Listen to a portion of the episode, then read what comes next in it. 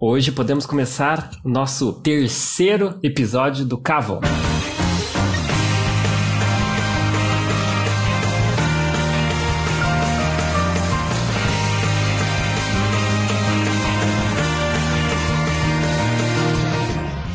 Hoje vai ser nosso terceiro episódio, gente, do nosso podcast nosso lindo e maravilhoso podcast. Hoje vamos falar sobre um tema especial. O nome foi pensado pelo nosso contribuinte aí da, do chat, o Carumba. Gênio. O gênio. O cara, assim, teve que colocar pelo menos uns 500 de QI ali. Não sei como que ele conseguiu fazer isso, tá ligado? Cadê meus 1%? Relaxa que o negócio. Quando a fama chegar. É, é que assim, né? Primeiro a gente tem que viajar para Bahamas, depois a gente tem que, né? Aí depois a gente pensa nesses 1%. Se sobrar, nós dá, nós dá 1% para ele, 1% do santo. Mas beleza. Tá, eu vou explicar um pouquinho sobre o tema, né? Para vocês ficarem meio tipo, ah, como assim Ctrl-C, Ctrl-V? Vocês vão falar de, de tecnologia no podcast? De trabalho acadêmico. Não, também não é de trabalho acadêmico. Gente, não é. Não é nada que vocês estão pensando. A gente vai falar sobre uma coisa que está assolando toda a vida de cada otaku, de cada pessoa aqui. Tô brincando, vou falar assim não. Mas assim, é um tema que é muito polêmico nesse mundo de pessoas que curtem animes, doramas, mangás, livros asiáticos em geral, que é o fato de terem obras, né, do, da Ásia que são adaptadas para o Ocidente, né, e são utilizadas como, tipo, basicamente a, a, ideia total, a ideia geral da obra, ela é meio que transformada como se fosse uma cópia idêntica, entendeu? Só que adaptada para o modo ocidental de, de se fazer, né? De fazer a obra, de fazer o filme. E a gente vai comentar mais sobre filme, provavelmente, porque eles fazem isso muito com filme. E agora eu vou apresentar todas as pessoas que estão participando desse nosso terceiro podcast, que é o o Cuevas. Voltei aqui para arrasar seus corações. Você, Michel. Olá, gente. Primeira vez aqui. E a Brenda. Oi. É, a gente vai ter muita coisa para comentar nesse podcast, então a gente vai ter que ser mais rápido, porque tem muita coisa, vai ter que ser breve. Então, eu acho que vocês já pegaram o, o tema e agora vou deixar na mão dos meus convidados. Quem quer comentar primeiro sobre?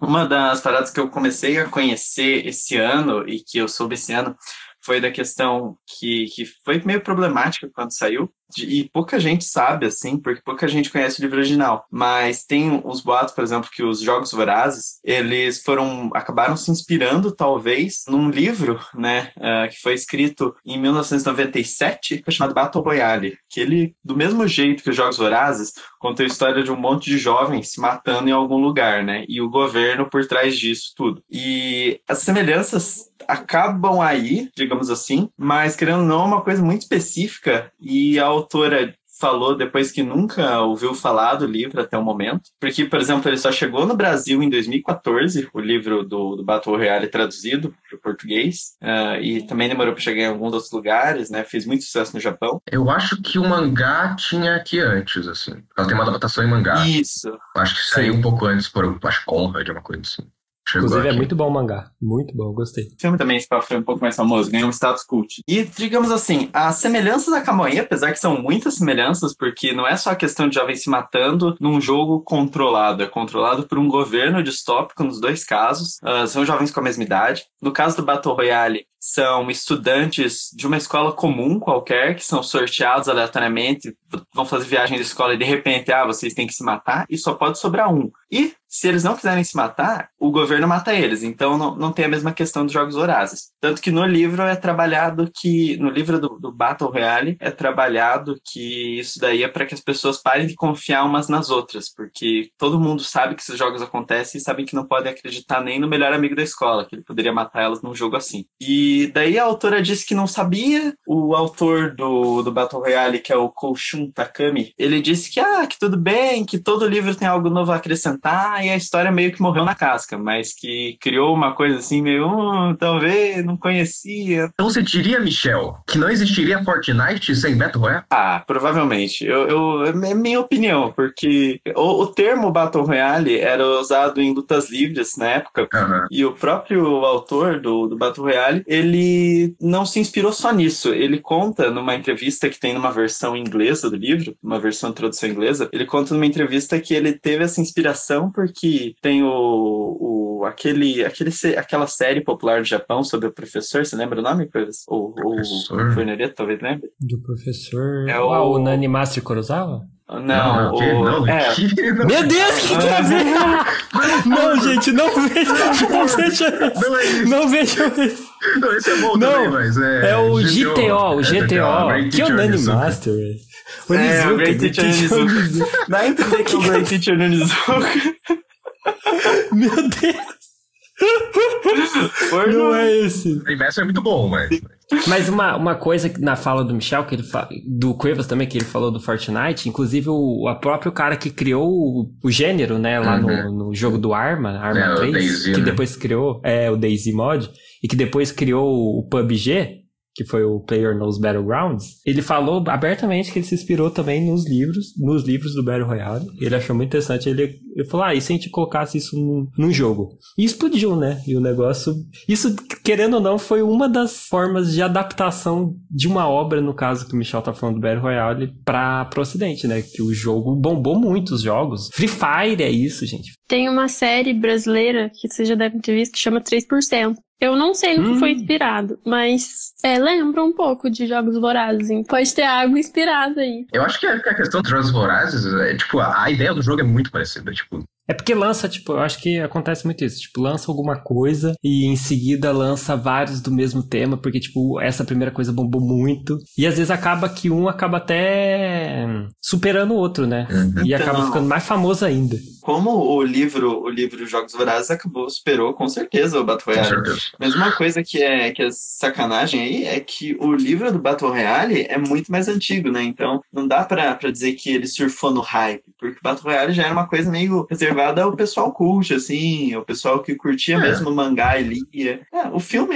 querendo ou não, o filme japonês é difícil, assim, o público Acho geral. que pra gente, assistir. mensurar é bem difícil, né? Mas. Esse é uma Eu das. sei que teve algum, algum sucesso legal no Japão. Tipo, foi um livro muito cultuado por um tempo, assim. Um detalhe é que o livro ele tinha se inscrito no Grand Prix de terror, mas ele foi desclassificado na semifinal, porque consideraram ele muito pesado. Aí é um outro ponto que ele se distancia dos Jogos Vorazes, porque enquanto os Jogos Vorazes é uma questão mais teen, assim, mais aventura, mais né, algumas coisas que tem violência, mas também trabalha outras questões, o Battle Royale é uma parada assim, tipo, pesada, sabe? E que o autor faz descrições pesadas, É, o e mangá. querendo é ou não, pesado. tem a questão de sempre ter que um amigo pode matar o outro. Uma- Cara, o mangá, você fica pensando, caramba, velho, nem Judas, velho. Nem Judas. E, tipo, aí a gente pode já começar numa outra questão de que, mano, será que Battle Royale é uma cópia da Bíblia? A história de Judas? Não, tá ligado? tá ligado?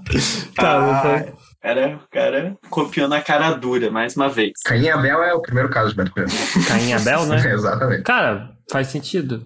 Traição, é, muita traição, muita. É, a vida é assim, né? O- os seres humanos é assim. Mas é uma coisa que eu achei interessante que o Michel falou. Que, que é tipo assim, muitas vezes, quando as coisas são adaptadas, ou às vezes não são, tipo, isso é uma coisa que a gente tava falando até antes de começar a live, que é tipo assim, muitas coisas são adaptadas, ou às vezes tem uma, inspira uma certa inspiração, só que assim, o autor daquele livro, daquele jogo, daquela série, daquele. qual- seja o que for, eles não, tipo assim, eles não dão o que a gente chama, tipo, de, de crédito, ou eles colocam, por exemplo, assim, ah, começou o filme, assim, eles não colocam, tipo assim, ah, inspirado, ou baseado em fatos reais, ou baseado em livros. Verdade, não dá o crédito. Eles não dão crédito, tipo, eles usam aquilo, ou seja, eles usam uma ideia que pode não ser um Ctrl-C, Ctrl-V, como é o, o nome do nosso tema, perfeitamente, mas ele é feito quase que, tipo, a ideia, o, pelo menos a ideia toda, a ideia original do negócio, ele é uma cópia do, querendo ou não, do- da ideia que tem na Ásia, por exemplo. E tipo assim, e eu percebo que eu acho que na, na própria Ásia, meio que não faz muita diferença, porque eles lançam aquilo pro mercado deles, tá ligado? Uhum. Eles lançam o Battle Royale pro mercado deles, o mangá pro mercado deles e tal, e, ali- e ali eles vão ganhar dinheiro. Então, ti- tipo, pouco importa pra eles se eles vão colocar, por exemplo, se alguém vai roubar a ideia deles lá dos Estados Unidos, tá ligado? E fazer um filme ou um livro e não dar, tipo, muito parecido ou idêntico e dar o devido crédito. Só que, claro, tem alguns casos que com certeza a pessoa, tipo, a pessoa que cria fica, hum, parece que isso aí tá meio parecido, né? E, e eu acho que o mercado asiático, eles criam. Eu acho que é uma coisa que. hum, Como posso, como posso dizer? Que eu sinto, pelo menos, é que parece quando eles estão criando um anime, estão criando uma novela, criando qualquer outra coisa, tipo, até mesmo na música, tirando o K-pop, parece que eles não criam para uma. no- numa lógica de indústria cultural, né? Dá a impressão que tem muita obra sendo lançada, muita obra sendo feita no Japão, tipo, de várias pessoas, pessoas que querem alcançar o sonho, mangakas, autores de livro, diretores de cinema. Então eles criam muita coisa com ideias assim simplesmente tipo maravilhosas, com mundos mundos muito maravilhosos, muito bons. E tipo, parece que aquilo é uma coisa que fica marcado na vida, porque é tanta, é tipo assim, é tanta história brilhante, é tanta história da hora, que eu acho que os caras, tipo assim, alguém deve até ficar meio que de olho no mercado asiático. Ah, vamos, se lançar alguma coisa lá, a gente pega e faz uma adaptação pro nosso, no, pros nossos moldes aqui, né? Porque, tipo assim, acontece? Eu sinto que aqui, por exemplo, na indústria, a gente consome muita coisa da indústria de filmes da- dos Estados Unidos, Uhum. Principalmente. Então, assim, lá eles fazem muito filme, por exemplo, de heróizinho, assim, coisa que vai dar muita venda e, tipo, meio que não importa o público, vai vender, não importa o nicho, vai vender. Então, meio que eu, eu sinto que eles focam naquilo que a gente chama tipo, de, de fanservice, tá ligado? Um negócio que vai ter muita venda. E, cara, que nem o Michel falou, o, o Battle Royale é um negócio muito nichado, porque é muito pesado, tá ligado? Então parece que tem muita obra lá que eles dão valor pra essas obras, mas que não foi feita necessariamente pra agradar um público. Foi feito pela obra ser por, porque ela é, tá ligado? Do que ela é. É uma coisa que o Corno falou que é, que é eu achei interessante a questão de o, o Japão ser meio que um posto cultural que às vezes é muito utilizado pela, pela indústria americana de cinema e coisa do tipo. Às vezes a indústria de jogos, mas geralmente do cinema, que é tipo, o Japão é um lugar com muita criatividade, principalmente porque existe um espaço, principalmente na, na região do mangá, de pessoas muito criativas, né? Os Uhum. mangás, por serem muito individuais, eles têm muita liberdade para fazer o que eles quiserem. Sim. Existe muito espaço dos quadrinhos lá e, tipo, é muito. Não vou dizer que é fácil fazer sucesso, mas é muito mais fácil lá fazer sucesso com quadrinho que aqui. E meio que vira esse poço de ideias malucas e bizarras, porque cada pessoa é um indivíduo muito criativo e tudo se permite lá de alguma maneira ou de outra. Tem edição, tem tudo, mas acho que existe muitas cópias, a gente vai discutir um pouco sobre ela. Não cópias, mas inspirações, adaptações feitas dessas mídias japonesas muito por causa disso. É, e é uma, tipo, uma realidade que não se vê muito com outros países, tá? A gente vê alguma coisa ou outra sendo adaptada da Europa, mas, por exemplo, no Brasil não tem nada que a gente faça que seja adaptado para fora. Ninguém adaptou Cidade de Deus para fora, porque não tem esse poço cultural que é o Japão. Não que necessari- necessariamente, por exemplo, Cidade de Deus, Tapa de Elite seja algo, tipo, coisas suas ou Não, não, filmes não. suas. É que não são coisas tão, tão malucas, né? O Japão tem, É. esse- tem essa fama de ser um troço mais fora da caixa, né? Sim, é mais ideias, tipo. É, coisas mais. Talvez deep, assim, mais profunda, às vezes mais filosóficas. Porque aqui a gente tem muito, muito filme, muito livro, muita coisa que é baseado na nossa própria cultura. E que, tipo assim, às vezes não faz muito sentido pra alguém que tá vendo Uhum. lá fora. Já é ou- muito baseado na ou nossa, nossa vivência, né? na nossa realidade, né? A gente. O Brasil tem muito, tanto na tradição literária, é muito realista. Isso. Todos os grandes livros brasileiros são baseados no cotidiano brasileiro. É, não tem uma coisa assim, fantasia e tal. Lá realmente, claro, tem obras de teor realista lá, mas mangás assim disparado, o que chega pelo menos é, é sempre algo parado muito absurdo, um próprio universo, ficção científica. É sempre essa questão da fantasia e tudo, além das obras realistas que eles têm também. Agora, isso é tipo, dá pra ver disparado lá nessa questão de criatividade, que a maioria das obras que chega aqui é fantasia, é ficção científica, é às vezes ficção bizarra, simplesmente. Universos inteiros criados. Aqui, na tradição literária, igual o Cuevas falou, e mesmo em outras tradições, a gente tem bem pouco disso, assim. Por exemplo, filmes brasileiros de ficção científica conhecidos, a gente só tem o... aquele do Wagner Moura lá, o Homem, o Homem do Futuro, coisa assim. Nossa, Sim. caralho. Como você lembrou disso, Michel? Ah, mano, que... Meu Deus. Aí o cara tá. Tipo, acho que Produções um milionárias. poucos escritores brasileiros que escrevem fantasia de sucesso é o Paulo Coelho. Tem alguma projeção lá fora, né? É, eu, não, eu, não, eu prefiro não falar do Paulo Coelho. Né? Ele é É, Paulo Coelho é polêmico. Mano, não é nem. Cara, não dá nem pra dizer, velho. Porque os livros dele é mais um, um negócio filosófico de, de ajuda de, na sua vida pessoal, tá ligado? Então tudo tem metáfora no livro dele. Então, ah, é, o livro do mago, assim. Tem um que é tipo que o cara vai, caminha sobre uma trilha, aí naquele caminho ele encontra várias coisas. Ah, é uma coisa horrorosa, mas beleza. Brenda, diga alguma as suas curiosidades. Olha, eu fiz umas anotações de alguns filmes que não foram Ctrl-C, Ctrl-V, foram realmente inspirações.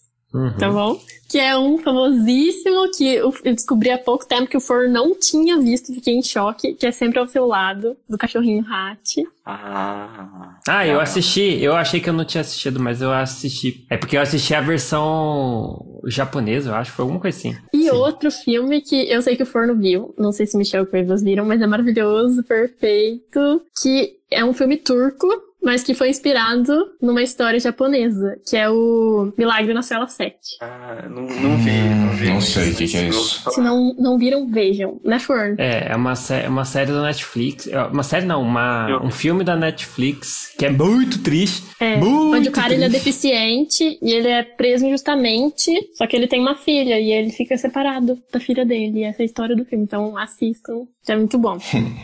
e é triste. né, Nossa? É muito triste. Baseado numa história japonesa. Aham. Então, mas eu não sei se é história japonesa ou se chegou a ser um filme, sabe? Eu acho que é só história mesmo. Hum, entendi.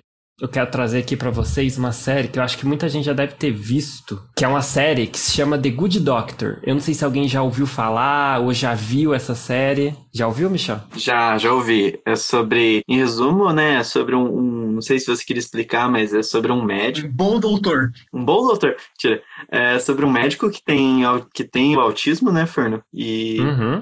E é o a dia a dia dele, como os colegas de trabalho encaram isso, como o autismo dele, de certa forma, faz com que ele lembre-se de coisas que os outros talvez não conseguiriam decorar. Ele é um, muito- ele é um ótimo médico, ele é um bom doutor. Mas enfim, é mais ou menos isso, assim. É um house sem, sem o médico ser um filho da puta.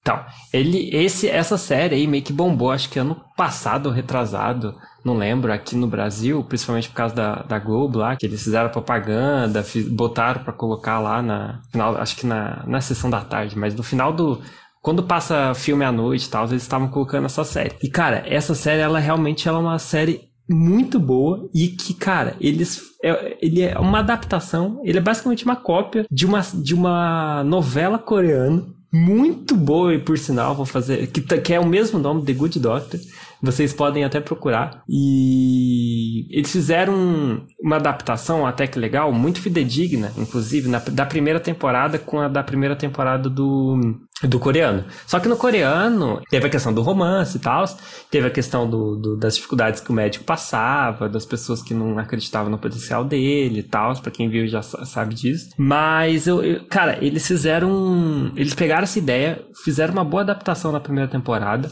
e nas temporadas seguintes da, de The Good Doctor, eles fizeram um negócio muito, muito enrolado, as coisas demoravam pra acontecer e, e você, tipo assim, percebe que eles fizeram aquilo só pra, tipo, ah, vamos vender mais porque o negócio tá fazendo sucesso, é uma coisa interessante, é legal. É um tema que é importante ser discutido por causa do, do menino autista e tal, tudo mais. Só que, pá, é um negócio que, cara, entra naquilo que a gente tava comentando agora há pouco, que é que eles não falam, ninguém sabe. Eu comento às vezes pra pessoa, fala, ah, já ouviram falar dessa série e tal, que ela foi baseada numa série coreana e tal, e, e as pessoas falam, ah, não, não sabia disso não, e, sendo que é, e eles não dão, eles não colocam na, na- nos créditos, eles não colocam, antes de começar assim, ah, baseado numa série coreana, tipo, nem no primeiro, tá ligado? E você fica, mano, por quê? Tá? Sendo que o negócio é mó da hora, mó legal, entendeu? Eu acho que eles poderiam dar mais reconhecimento. Isso entra até na questão do, do, do Parasite lá, do Parasita. Aquela crítica do cara, do diretor, que ele falou no Oscar lá, que as pessoas têm que aprender mais botar a legenda nos filmes lá, sabe? Porque, tipo assim, eles não dão valor pras outras produções de outros países, principalmente, tipo, da Ásia, sendo que a Ásia é um polo gigantesco de produções que eles adaptam pra realidade deles e pra cultura deles. tá É, é uma coisa, uma cultura muito estranha que eu vejo da- dos Estados Unidos, que é tipo, eu tenho que fazer a história. Não importa se você criou, tipo, eu, eu preciso fazer pro meu público e o meu público só vai gostar se fui eu que fiz, né? Tipo, ah, eles precisam adaptar uma coisa que é bom, tipo, que, é, que, faz, que fez sucesso lá fora. Por exemplo, os filmes de terror, né? Meio que 2000 ali teve uma, uma onda de filmes de terror que era a adaptação direta dos filmes japoneses, né? Que é, por exemplo, o Chamado e o Grito, O principalmente. grito, né? São os mais famosinhos. Uhum. E, tipo, em vez de dar espaço pra indústria japonesa poder entrar nos cinemas, não, vamos fazer um- uma adaptação aqui pra gente, que só a gente pode vender pro mundo a ideia desse, desse negócio, sabe? É meio que dizer, ah, a gente pode fazer melhor. tá É. ligado? Isso é muito da cultura deles, tá ligado? Eles dão muito valor nas próprias produções, assim. E o problema é que, tipo, os outros países que meio que são dependentes deles, em questão do cinema, acabam seguindo a Só onda. aceita. É, Tipo, só a, aceita. a pessoa. Por exemplo, aqui é muito difícil as pessoas saberem que Chamado, na verdade, é um filme japonês. Uhum. Ou, por exemplo, não só necessariamente a indústria japonesa, tem um filme de terror chamado Hack, que é original espanhol, por exemplo. Tem uma série de filmes americanos que, tipo, a proposta é de outro país e, tipo, é vendido pro, pro restante do mundo como se fosse um filme americano. Mais um filme americano, né? Sim, não é assim. muitos. Teve aquele, teve aquela outra adaptação da Netflix que eles fizeram lá da Ghost, né? Ghost, o nome? Uh, Ghost in the Shell? É, Ghost in the Shell, isso. Também é um outro tipo de, de situação que fizeram a mesma Ah, coisa. não, mas a- aí eu já vejo que é uma, uma adaptação mesmo, tipo, ah, vamos homenagear essa obra e pá. Não, isso sim. Esse aí foi, É. o, cont- foi o Ctrl-C, Ctrl-V, só que realmente foi tipo... Aí vamos dar crédito, aí vamos dar, dar espaço pra esses autores e. O que eu tava vendo também é o No Limite da Manhã. Nossa, muito bom. Então, ele é escarrado e cuspido a Do- história de uma novela japonesa.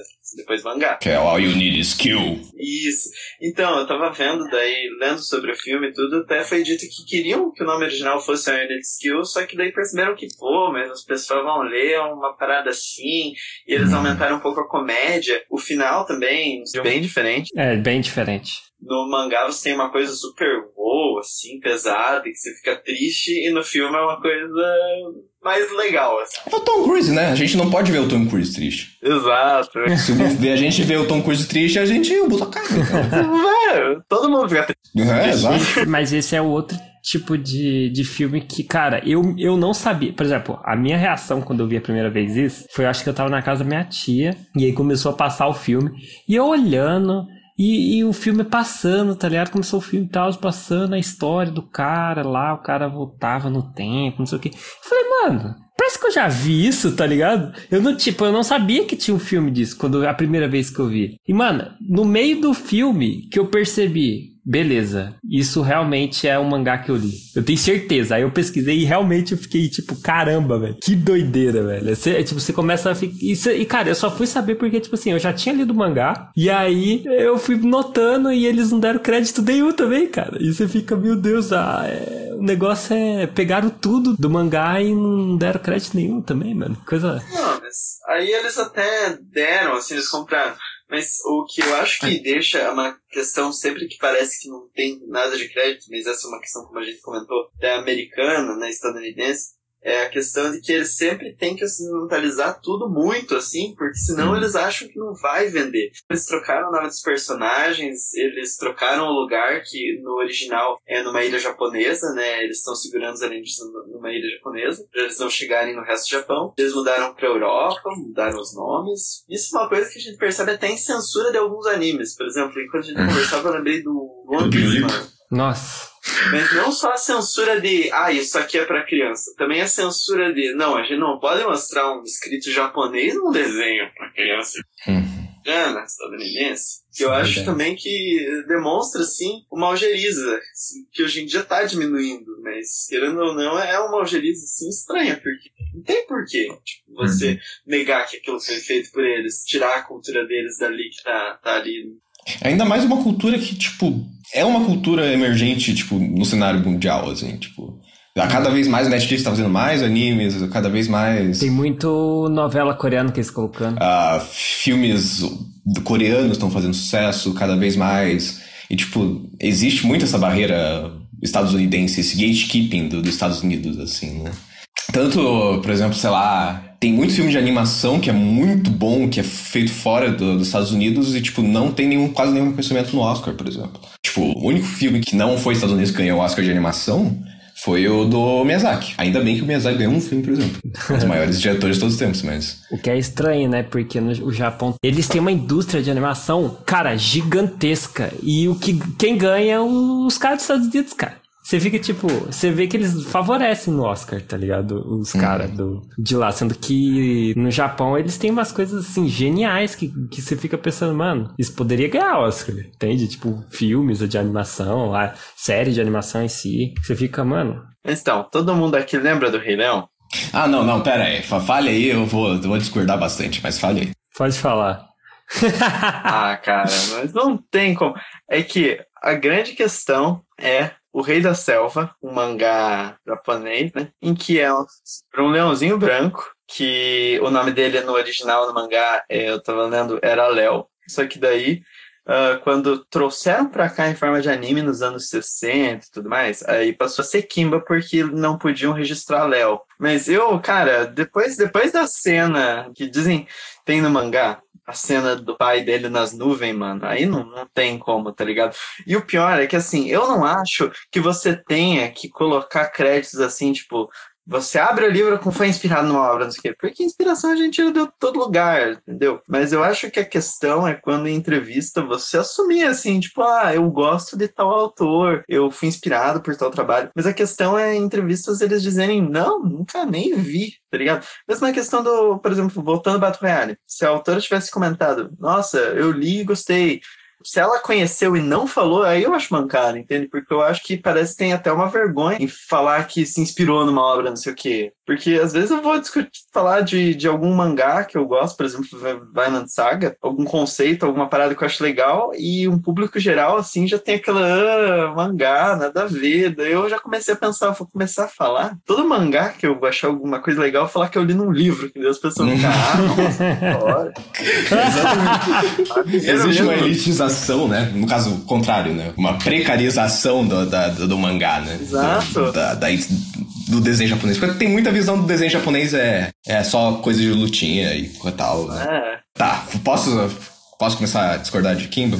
Tá, mas ó, peraí, eu não entendi muito bem uma questão. Pe- Peraí, vocês estão falando que esse o Michel tá querendo Que dizer Rei que Leão é uma cópia. de Kimba. Não uma cópia, não mas um completa, não muito completa, inspirado mas em tem Kimba. muita, mas tem inspiração, eu diria, estética em algum, Hum. eh, por exemplo, naquela parte da cena lá, porque a questão da história, Fernando, se é isso que você ia perguntar, não é Uhum. tão parecida, porque é só a questão de retomar o reino do pai leão dele, mas Uhum. fora isso não tem tanto mais semelhança, porque o dele envolve o do Kimba envolve caçador, envolve zoológico, envolve coisas do mundo humano que a Uhum. gente não vê no Rei Leão. O Rei Leão é aquela parada intocada. Tanto que o filme parece um documentário do National Geographic. Entendi. É, o que eu quero discordar muito do Kimba é que as coisas, duas coisas são muito diferentes, tá? Kimba e Rei Leão são muito diferentes, muito diferentes mesmo, assim, quase tudo. É, a proposta, o tema, ah, os personagens são todos muito diferentes. A questão é que, tipo, tem muito vídeo por aí colocando dois quadros do Kimba e o Rei Leão lado a lado e mostrando, caralho, olha que cópia.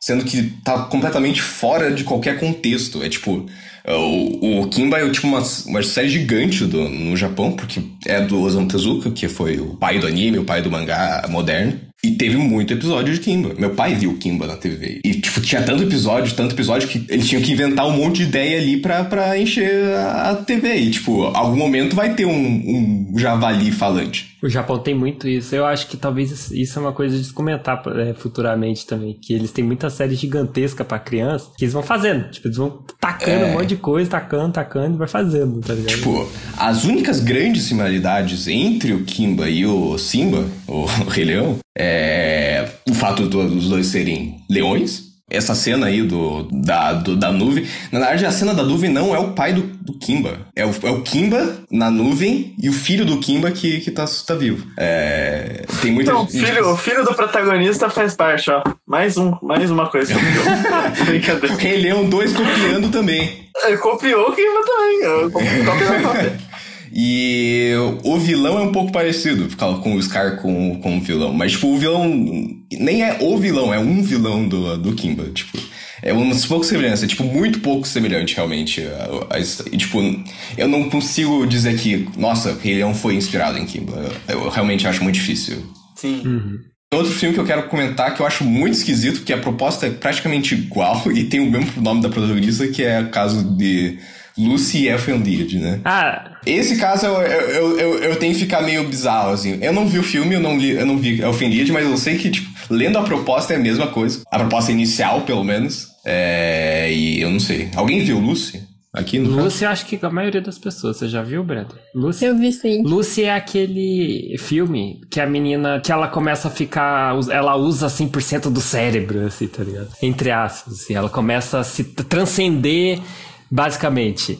E tipo, eu tô ligado que tipo, essa não é uma proposta mais original do mundo. Existem filmes, livros antes, mas é muito bizarro o fato de ambas as personagens principais chamarem Lucy e a proposta ser exatamente a mesma. Tipo, Sim. ah, você é um experimento humano que tem que alcançar 100% da sua capacidade. É bizarro. Isso aí é novidade, porque o Cuevas já pesquisou e não, não fala nada sobre, tipo, não tem nenhum lugar que Não, fala, não, não tem fala sobre. Mas é muito parecido, cara. É, É muito muito parecido. mesmo. E os dois só é, se for olhar de certa forma, os dois é meio bizarro, tá ligado? Mas assim, tudo bem que, por exemplo, no Lucy, ele é só o conceito em si que é muito parecido, muito idêntico. Que é uma mulher que sofre uns negócios lá e começa a ficar. Ah, eu não vou contar a spoiler do filme, mas ela começa a transcender, que eu já falei. e no anime é a mesma coisa, assim, é, é uma menina que, que, que fazem experimento com ela e ela começa a transcender e ela faz uns vetores, assim, que é uns negócios que ela mexe com a mão. É umas mãos invisíveis, basicamente. A questão da Offenlight é que ele até vai mais pra longe ainda, porque ele comenta como se tivessem ah, garotas, principalmente, que, que com homens isso não acontece, que são como se fosse uma nova espécie. Uhum. E vivem em laboratórios, são tipo um experimento, e elas têm inteligência muito mais aguçada e tem esses vetores, como o Fern falou, que é como se fosse uma telecinese. Só que uma coisa que eu achei muito parecida assim, nas premissas são essa questão da, da violência e de pensar, tipo, poxa, uma pessoa, um ser que consegue fazer tudo aquilo ainda é humano, porque Nelfenlight é muito confuso às vezes e muito violento, assim. Primeiro episódio de braços sendo arrancados, assim, a mina andando pelada e os malucos com arma com os braços sendo arrancados, assim. E depois tá um garoto, amigo de infância dela, abraçando ela, assim, tá tudo bem. E ela lá, quietinha, assim. É meio- é, meio contraditório, de certa forma, Lifeline. É que assim, eu acho que, tipo, no próprio Lucy, ele fala. Teve, tem uma cena que eu acho que é do Morgan Freeman. Que, eu não sei se é do Morgan Freeman. Tem Morgan Freeman nesse filme, né? Tem, tem. Que ele fala da, do cérebro, que é meio que é uma evolução humana. Eu acho que ele entra nessa questão da evolução humana mesmo. Só que no, Elve, no Elfenlight é um pouco mais evidente, porque eles realmente criaram uma nova espécie que seria aquelas menininhas de cabelo rosa que saem matando todo mundo. É, eu sou o mais leigo aqui, eu só, só chamei o assunto porque eu sei que tem alguma semelhança muito bizarra. É, a Lele falou ali. Mas rolou uma polemiquinha com esse filme do Ghost in the Shell por não terem colocado uma protagonista asiática. É, então, é essa, essa vontade de deixar tudo ocidental, né? Tem um episódio de Master of None que é bem engraçado. É porque, tipo, o protagonista é indiano, né? E dele é um ator. Uhum. E daí ele, tipo, tem um episódio que ele está fazendo casting pra uma série. E daí, quando ele chega lá, ele tá concorrendo com outro amigo indiano. Só que, tipo, a- o produtor gosta do- muito dos dois. Daí, tipo, por que, que a gente não pode os dois junto atuar? Porque, ah, se tiver dois indianos na série, vão achar que é uma série indiana. e é, tipo, é, é, eles funcionam muito nessa lógica. Cara, mas é isso, nossa. Ah, É que pode, é que causa estranheza. Cara, eu percebo muito isso. Quando às vezes eu mando novela coreana e tal, a pessoa fica, nossa, que língua estranha, sabe? Que língua que é essa? até, até eu já fiquei assim, com, com o Fern me falando, assista esse dorama aqui comigo. Mas é uma questão de costume, entende? A gente tá, por exemplo, assim, todo dia sendo bombardeado por filme, série, em inglês e a gente não. Ah, a gente não vai se importar, a gente não liga, a gente costumou, entendeu? Mesmo não sendo nossa língua nativa, a gente tá escutando, tá lendo, tá, tá, tá assistindo e tá de boa. Aí quando é uma língua, tipo, a língua que é um pouco mais diferenciada, um coreano, um japonês, alguma coisa assim, a gente fica tipo, nossa, que estranho, tá ligado? Aí é uma questão de adaptação isso aí.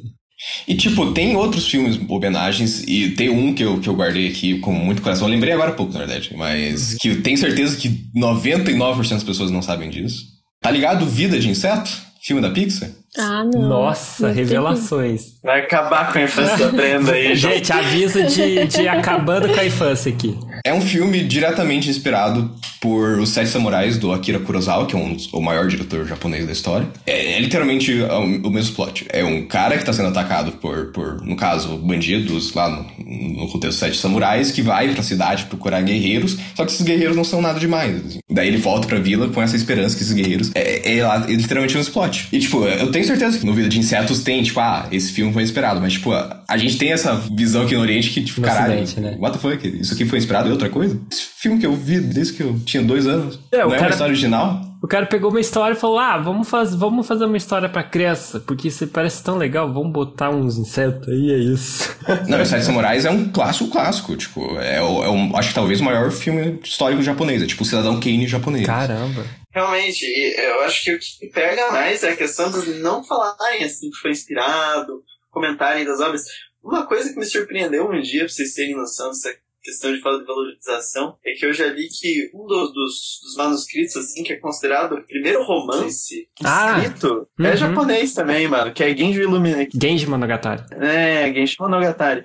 Que também, daí eu li um resumo, é muito confuso, mas eu acho incrível que, tipo, ele não fala sobre isso. Foi escrito por uma mulher, inclusive, viu, gente? Esse aqui é conteúdo feminista. Para todas as mulheres. A gente, antes da gravação, tava comentando sobre Pacific Rim. Aham, sim, Círculo de Fogo. E, tipo, tem muita gente que acha que, por exemplo, é uma cópia de, de sei lá, Evangelho, que não tem nada a ver.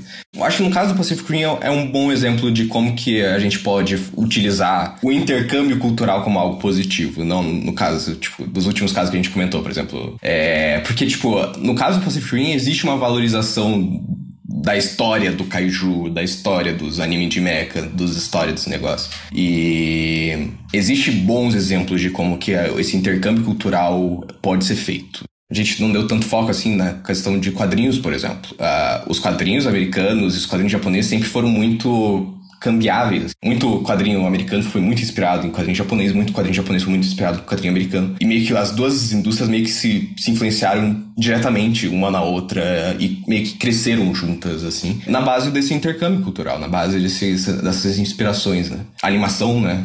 A gente, por exemplo, vê o Avatar. O Avatar é uma série americana que traz muito da, das influências de traços, de animação, de, de estrutura de história da, da animação japonês, a questão da criação de universo e tudo. Então, por mais que a gente veja que tipo, o intercâmbio cultural pode ser algo ruim, por causa a gente perde esse reconhecimento das origens dessas histórias, sei lá, o Battle Royale, o All You Need Skill, o Elfin Lied da vida. Power Rangers. Existem coisas boas e existem maneiras construtivas de fazer isso sem que sem que o reconhecimento seja perdido, né? Sim, com certeza. A Brenda, a Brenda tinha falado em Power Rangers que eu achei interessante, mano, realmente. Power Rangers é um, é um, é um que eu queria trazer, porque uhum. ele é praticamente os Kamen Rider da vida, o Super Sentai. Ele é literalmente uma versão. Nossa, tá, tá vendo essa ideia muito legal aqui desse, desses estúdios japoneses aqui, de live action, que eles todo dia estão colocando um episódio para as crianças ver de, de cinco malucos coloridos batendo em monstros Sim, gigantes. É. Que, que, qual daí, foi a ideia? E ficando gigante. sempre tem que ficar gigante. O bicho é sempre ficava gigante. É, e vamos trazer isso pra América. E não vamos dar crédito nenhum pra, pra o que foi construído. E tipo, tem até uma, um pouquinho de meninas superpoderosas aí, né? Porque elas também se juntam pra formar um monstrão. É? é não, não, não, não, não, não. ah, e tem. Eu acho que tem episódio que elas se unem pra fazer alguma coisa coisa assim, Sim. tipo, um negócio, Tem. tipo um poder, assim, eu tô ligado. A, a ideia também, porque eles são um timinho todo colorido, que elas vão combater os vilões lá da cidade de Townsville.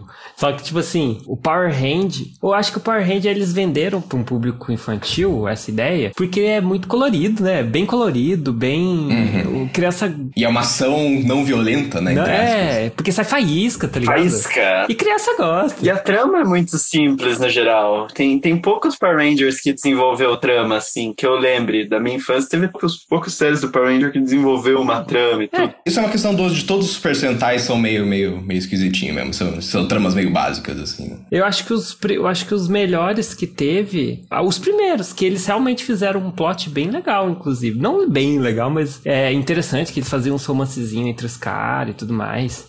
Ah, mano, eu tinha, tinha achado um site comentando sobre Cisne Negro ser cópia de Perfect Blue, mas eu achei. É outro caso legal de intercâmbio cultural. Tem esse diretor japonês, que é o Satoshi Kon, que é um dos, um dos grandes ja- diretores de animação japonesa. Tipo, acho que depois do Miyazaki é ele, com certeza. O diretor do Cisne Negro, que é o Aaron, Aaron, Kos, Aaron Koski. É, ele pagou os direitos autorais pra utilizar cenas do Perfect Blue, pra utilizar cenas do, do Millennium Actors, acho que tem também. é, nos filmes. Esse filme do Cisne Negro, ele, ele realmente reconheceu a obra do Satoshi Kon como uma inspiração. Ele ativamente foi lá e falou. Então é outro exemplo bom de como algo pode ser positivo essa relação, sabe? Pra você ver que os, que os caras fazem um negócio legal, né? Umas obras legal que inspira muito, né? Tipo, Interessante demais isso. Cisne Negro não é tão parecido assim com Perfect Blue, mas tem, tem, tem temas muito parecidos com Perfect Blue, com certeza. Sim, falaram justamente das cenas onde eu vi, que algumas Uhum. cenas eram muito parecidas na construção do. Meu Deus, sou louco. É, o filme anterior dele, Requiem para um Sonho, tem uma cena que é literalmente a cópia do- da cena do, do Perfect Blue. E tipo, ele foi lá e pagou o Satoshi Kon. Caralho, posso usar isso aqui, por favor? E ele deixou. Satoshi Kon. Satoshi Kon era um cara legal. Feliz, infelizmente morreu cedo. Rest in peace, Satoshi Kon. Uma coisa que eu ia falar do Boku no Hero, na, na, na hora que o Cuevas estava falando, sobre esse negócio de intercâmbio, eu, o Boku no Hero eu acho que é um exemplo de. É um de exemplo total de, tipo, quadrinho americano influenciando. um quadrinho nossa, japonês. Porque. A ideia é muito americana, mas funciona muito bem, né? Sim, funciona muito bem. Fica muito, ficou muito bem, tipo, bem colocado, assim, né? Podemos dizer. O, o autor do Boku no Hero, inclusive, é um gigante fã de, de Homem-Aranha, quadrinho da Marvel, quadrinho da DC. Tipo, cara é muito fanático dessas paradas. Tanto que estourou aqui, mano. Eu acho que deve ter estourado mais aqui do que no Japão, o Boku no Hero. Não, não, acho que não. Boku no Hero faz muito sucesso. Faz muito sucesso Boku no O Hero. cara do. É. Só voltando a uma coisa, que o cara do Kimba também era fã da Disney. Tanto que daí É. o estúdio não ficou bravo, porque ele falou: ah, eu ficaria feliz se ele, se, se ele tivesse vivo pra ver que a Disney copiou. Ou É. Sabe quem que, quem que era muito amigo do Osamu Tezuka? Quem? Maurício de Souza. Caramba, como assim, né? Eles eram amigos, amigos muito próximos. Caramba, mano. Turma da Mônica foi uma cópia de Battle Royale também. De... Foi uma Copa de Battle Royale? Confundindo tanto. Mas, Mas seria Boku no Hero uma cópia de Zoom? Nem sei que é Zoom. Nossa, vocês não vão pegar essa referência nunca. Que era um filme muito ruim dos anos 2008, eu acho. Meu acho que Deus. Zoom é uma academia de heróis, uma coisa assim. Ah, Nossa, eu tô ligado que eles vão pra escola de, de, de ônibus, assim, voador. Eu acho esse? que é, não sei. Eu acho é, que Academia é. de Super-Heróis. Esse, Seria nossa! Boku no Hero uma Mano, adaptação de Zoom? Boku no Hero é Zoom, Academia de Heróis. Mano, Era muito feio esse filme. cancela, cancela Boku no Hero, é uma cópia. Ah, não era, não era ruim esse filme. Esse filme até que era bom, pô. Nossa,